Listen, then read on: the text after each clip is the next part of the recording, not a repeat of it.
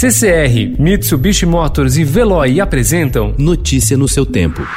Economia.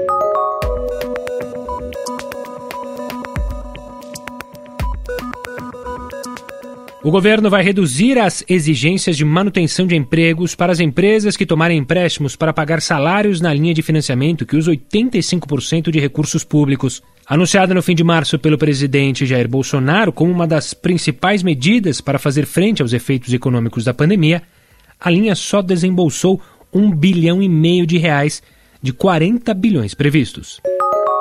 Empresas dos setores automotivo e de varejo não alimentício podem não contar com linhas de crédito do BNDES no pacote de socorro que está sendo desenhado para apoiar os segmentos mais atingidos pela pandemia do novo coronavírus, apurou o Estadão Broadcast com duas fontes. As negociações estão ocorrendo diretamente entre os bancos privados, que serão os financiadores da ajuda, e as respectivas empresas em acordos bilaterais.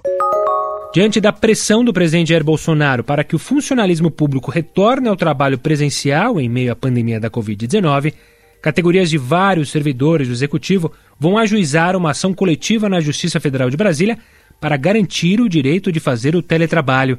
De acordo com dados da semana de 4 a 8 de maio, os mais atualizados, 48,6% dos servidores federais em todo o país estão trabalhando de casa. Nesta conta não estão incluídos os profissionais da rede de ensino federal.